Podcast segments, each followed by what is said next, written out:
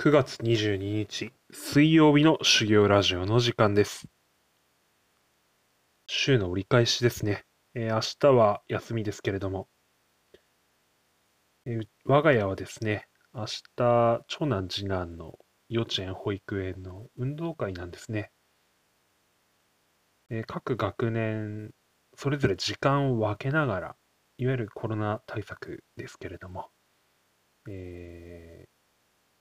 参加する保護者の数もですね、えー学年に応じて1人、2人などとですね、こう分けられて、えーおります。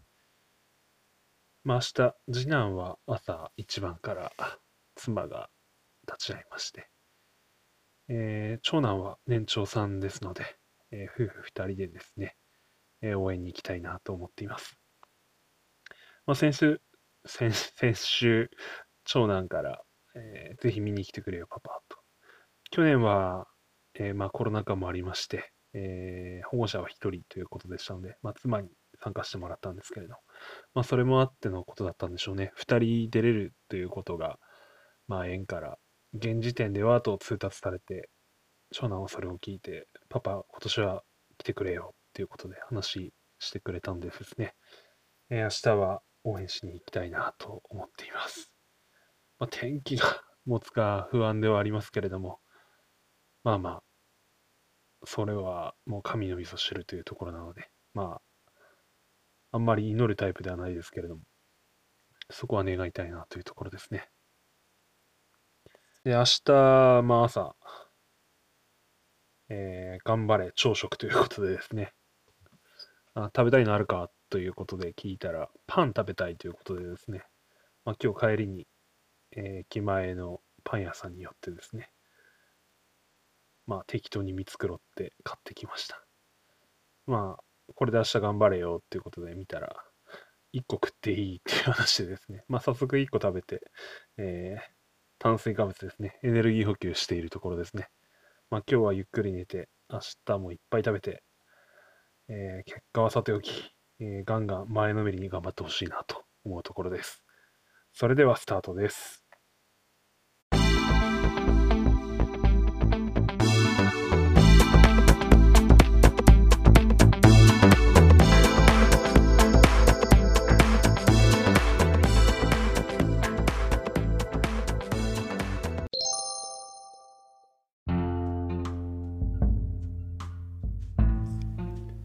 皆さんお疲れ様です。修行ラジオ。今日もハートフルに話す練習をしていきたいと思います。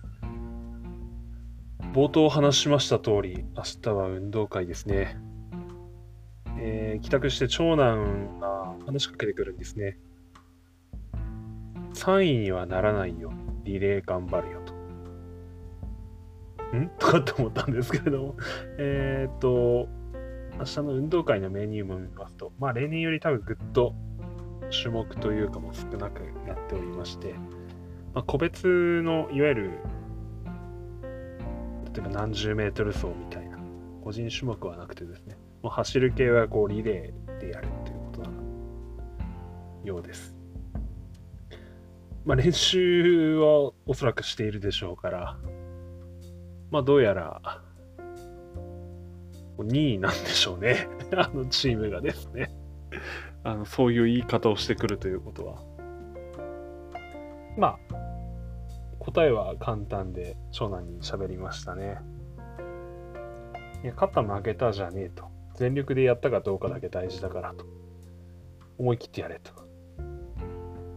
でチーム戦で一番大事なこと分かるか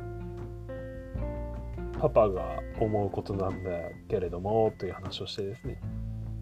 応援しろと。チームを。仮に遅い子もいるかもしれない君だって別に幼稚園では早いかもしれないけれども知っての通りラグビーでは君は遅い方だよね。そうだね。みたいな話をして、ね、違うだろうと。えーパパ一貫して言ってきてるのは一生懸命やったかどうかだけが大事だと。結果を考えてやるなと。まあ、そりゃ怖いよなとかって思うし、あの、かっこ悪いとこ見せたくないよなと思うかもしれないけれども、かっこ悪いってなんだろうな、みたいな話をしてですね。まあ、ぜひ考えてみてくれっていう話で終わったんですけれども、頑張ろうと。頑張ればそれでいいじゃないかっていう話をして終わりました。まあ、どうなるか分かりませんけれども、まあ、一生懸命やってくれればそれでいいです。えー、声を出して応援とはできないようなので、なんかタオルを振り回すということですので、まあ、タオルを文字通り振り回したいなと思っています。えー、子供の話ですね。えー、先日稲刈りとか米作りで実家に帰っていた時ですね。ちょうど私のアルバムが実家に置いてあるんですけれども6歳くらいの写真があってですね幼稚園それこそ年長さんのところですねあってちょっとまじまじ見てみたらですね、えー、我が家はあの子供は長男次男と男の子2人なんですけれども、私の顔に似てるのはどちらかというと次男だと思っていたんですね。え、見たらですね、あれ、長男の方が私に似てるんじゃないかっていうですね、まさにこう完全に印象で私は喋っていたんじゃない、私と妻はですね、喋っていたんじゃないかなというところに気づきまして、えっ、ー、と、長男十分私に似てると。手足が長い私みたいなですね。頭は彼も不幸 ながら父に似てしまってでかいんですけど、手足は妻に似てすごい長くてですね、あと身長もすごい大きいですね。で、次男は今のところこう、顔は、そうですね、私により似てるかなと思ってたんですけど、まあ、なんかずんぐりむっくりな感じでですね、パワーで走るみたいな。感じですね。ピッチ走法みたいな。長男はストライドで走るみたいな 感じですね。なんで筋力がまだ足りてない分ですね、あのそんな回転まだしていないみたいな感じなんですけれども。いや、なんか印象で喋ってたけれども、自分の子供の同じ年齢の頃の写真を見てみると、意外と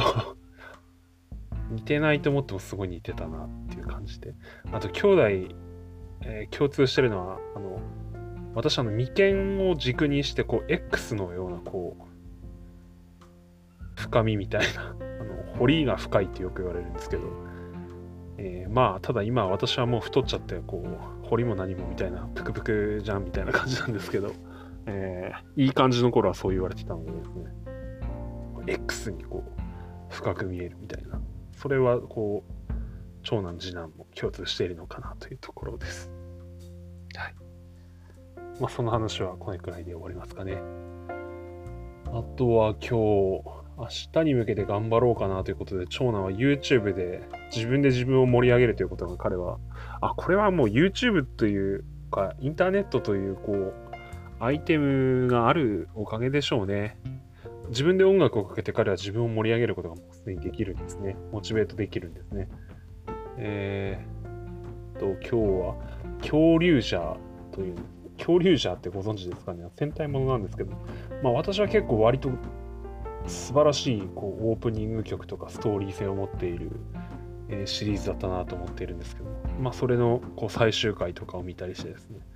やっぱ恐竜じゃいいわとかって 何なんだそれはとかと思ってたんです。まあ私はあの、えー、2歳3歳頃から彼に戦隊ものをずっと見せていてえー、と現在進行形のもの Q レンジャーとかですね、えー、はあったんですけどそれとは別にあの過去のものですね。それこそ恐竜じゃデカレンジャーとか、えー、いろんなものを見せてて、まあ、妻曰くえー、今のと昔のが混同しちゃうんじゃないのっていう話をしてましたけれども、まあ私はですね、いやいや、混同したところでなんだいと。ヒーローは多い方にいいに決まってるじゃないかというですね、まあわけのわからない理屈をこう、こねながらですね、いろんなものを見せてたんですけど、まあ長男はその中で、えー、デカレンジャーとですね、恐竜じゃひどく気に入ったようでして、えー、思い出しますね、保育園に3歳2歳の頃とか一緒に登園すると、えー、当時住んでたアパートからまあかけていくわけですよね。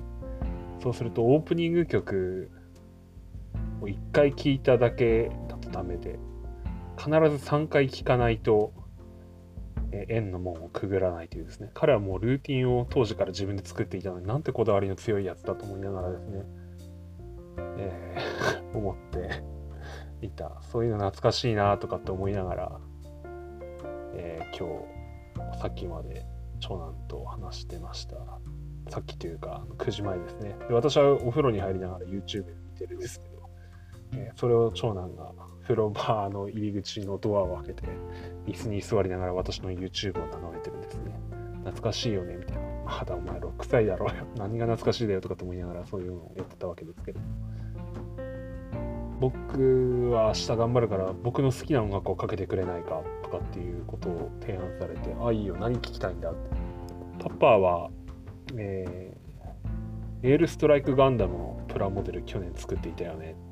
それのガンダムシードの、まあ、オープニング曲をまずかけてくれって言われて、ガンダムシード、彼は覚えてるんですね、ちゃんと。ガンダムシードをかけて、次はガオガイガーをかけてくれ。ガオガイガーは僕はアニメは1話とか2話しか見たことないけれど、このオープニング曲はなんでパパが好きなんだっけって言われて。パパはアニメを見てないけど、オープニング曲の子に圧倒されて、未だに覚えてるんだっていう話をしてですね。まあ、ガオガイガーをかけ、最後は、最後じゃないな。G ガンダムかけて長男が言われてですね。G ガンダムっていうあの、ご存知の方もおられますよね。ガンダムのちょっとアリューなんですけれども、プロレス要素があるガンダムでですね、まあ、G ガンダムかけて、G ガンダムかっこいいわーとかって長男が言ってて、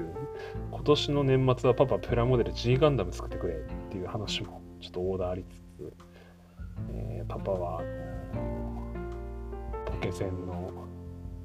ザクを作りたいんだけれどもとかっていう話をしてなんか ちょっとそこは話盛り上がらなかったですけど最後長男が最後パパが好きな、えーアニメの音楽かけてくれないかって言われておじゃあドラゴンボールかける？みたいな感じでドラゴンボール Z をかけてチャラヘッチャラですよね。パパパパじゃないです。あ私はあのチャラヘッチャラ大好きなんでチャラヘッチャラかけたら竜だとかって竜じゃないシェンロンってですね。シェンロンみたいな 神の竜みたいな感じで正式名称ちゃんと教えていってあれこの人たち空飛んでるよ。なんで飛べるのって言われてですね。決まってるじゃん。木をコントロールしてるからだよって言って。木をコントロールって何みたいな。修行するんだよって話をしてですね。修行すれば誰できるのみたいな。パパの修行ラジオはそれでやってるのって。いや違う違うみたいな。修行はどうだろうね。君くらいの年から多分始めなきゃいけなくて。パパの漫画の「ドラゴンボール」の記憶によれば山の中に放り込まれると。え？みたいな話になってるんですね。えー、パパの実家の方の家の裏の方川って山あるじゃん。あそこで君は一人で生きていけるかい？みたいな話をして。それは無理だなみたいな。多分あれをクリアできないと空を飛ぶことはできないし木をコントロールできないと思うみたいな話をしてですね。へえみたいな話でちょっと引いて終わりましたね。まあそれが9時前後頃あったという話ですね。はい。最後話は変わりまして、えー今日は仕事でですね。まあ私は今あの今年の4月に転勤して支社の方にいるんですけれども、まあ、そこで、まあ、しし支社支社長案件っていうんですかね、まあ、そういうのも時々扱わせてもらって、まあ、本社の方に来てですね、まあ、社長副社長に、ま、決済もらうということもあるんですけけれども、まあ、今日は社長案件ということで、えー久しぶりに差しで勝負してきたんですけれども、まあまあ、面白かったですね。まあ、いろんな、えー内容は全然 OK なんだけれども、この点はどうか、この点はどうかというところで、えーご指摘、アドバイスいただきまして、あまさにその通りだな、この視点欠けてたなとかって思いながらですね、まあ、ノートにメモしてですね、まあ、帰りに自分の整理しているデータに打ち込んできたというところではあるんですけれども、まだまだ自分として、人に対する関心というかですね人がどう思うかなどというところの挙動そういったところへの思いを至らせる能力というかそういう感性が全然足りてないんだなというところですね。もっと本を読んだりあるいは私がポッドキャストを多くやられてる方々のこう配信をお聞きするというのはそういったところを得たいというところもあるのが実はこう狙いでもあるのでもっと勉強していきたいなと思っているところです。まあその決済の過程でですね、えー、自分の資料とか作ってたんですけど、え、何これ？みたいな、こんなん見たことないみたいな、お前考えたの？みたいなやつがあってですね、いやいや、今年になってから、えー、職に共有されたシステム使って作ったものですけれども、え？みたいな話ですね。俺初めて見たんだけど、っていう話でですね、まあ、社長がすぐ号令かけまして、これの使い方についていかがみたいなですね。なぜやらないのかみたいな。あ、やべえみたいなですね。新しいのやっちゃって、これはぶっ壊してしまったみたいな感じが、ちょっと反省としてあるんですけれども。まあ私、あの、新しい技術を導入した方に非常にリスペクトを持つというタイプの人間でありまして、まして自社の中で、えー、まあ、秋田本社、それから東北全国の中でですね、その中の誰かが作ったシステムを、えー、良かれと思って共有してるわけでしょうから、もうそういう技術があったらすぐ飛びつくというのをですね、すぐやっていまして、でやってみて、問題点が初めて検証できるであろうというところがあるのでですね、で飛びついてたんですね。やってないんかいみたいな ちょっとこういう、ええー、みたいな気持ちもありつつですね。はい、みたいな。やっぱ01やった人に対するリスペクトっていうのは自分はすごくあるタイプの人間だと思っていて、で、すぐやってみると。で、その生み出す力はないながら、こう1に少しでも0.1でも0.001でも足していくというようなことができるのであれば、自らやった方がいいという感じですね。そしてフィードバックしてもより良いものにしていくっていうマインドがあるので、まあ、それを今日は図らずもなってしまった感じでですね、えー、ちょっと職場の流れを変えてしまった気持ちで、ちょっと、あーみたいな、またやっちまったみたいな感じですね。はい。まあ流れ変えちゃったっすけど、まあ自分そういうところがいいところだと思うのでですね。すごい逆に不思議に思うのが、新しい技術投入されたら、一番最初にそれ突っ込んじゃえばポジションそこで取れるのにというですね、その自分のエリアの中ではですね、なんでそのポジション取りに皆さん行かないんだろうなっていうところがすごい疑問なんですけれどもね。やっぱ綺麗に見せたい人が多いのかなとかって思ったりまして、不思議ですね。まあ私はよく自分の見せ方というか自分という人間のやり方ですよね。綺麗に見せるんじゃなくて、本当あの、あれです。スラムダンク読んでてよかったなと思う。まあ、まさに赤木ですよね。まあ、カレーなんで、泥にまみれるしかないんでですね、まあ、張ってでも前に進んでいけば、っていうところですよね。まあ、そういうところがあって、まあ、今日もまさにそういう形に挟まっちゃったなというところがありました。抽象的な話しかできなくて 恐縮なんですけれども、まあそんな感じでした。はい。いやーと、そんな感じですね。明日、天気になってくれるといいなと思います。あと、週末はまた、えー、実家帰って、稲刈りと米作りですね。それに絡めて自分の人生の振り返りというかターニングポイントの話なんかもそろそろ一回しておきたいなと。あのこれは皆さんにっていうよりは自分の子供にですね私この修行ラジオの目的の一つというのは実はあの私は死生観としていつ死ぬかわからないというものを持っていてですねで音声データでこれがえー、えー、とアンカー Spotify がいつまで残るかは別としてですね、残しておきたいっていうのは実はあるんですね。なので、昌磨さんの父のたわごと、樋口塾の、えー、入られている方のポッドキャストですね。実はすごいファンでよく聞いています。非常に共感していますね、目的としてですね。そういう思いもあって、私はこれ、ポッドキャストやってること妻にも伝えてますし、えー、長男も知ってるのでですね、まあ、聞かせたことはないんですけれども、あの妻に聞かせたのはですね、あの天竜源一郎さんの真似をしてる音声だけはすごい聞かせてですね、似てる似てるどうどうかなどうかなとかって聞いたんですけど、まあ、妻は天竜源一郎さんそもそも知らないのでですね、全く意味がないんですけれども、えー、まあそんな感じですね。なので、ちょっとそういう意味でも一回自分の決断としての振り返りのところは一回残しておこうかなと思ってます。はい今日残しておこうかなと思うのは以上ですかね。あとすいません、あの、修行ラジオ141回、大仁田敦さんのノーロープ有刺鉄線電流爆破の回ですね。笑いすぎて本当に申し訳なかったんですけれども、本当に楽しく自分で喋ってしまってですね、恥ずかしいんですけれども、高見さんと、え、あずきさんに、あの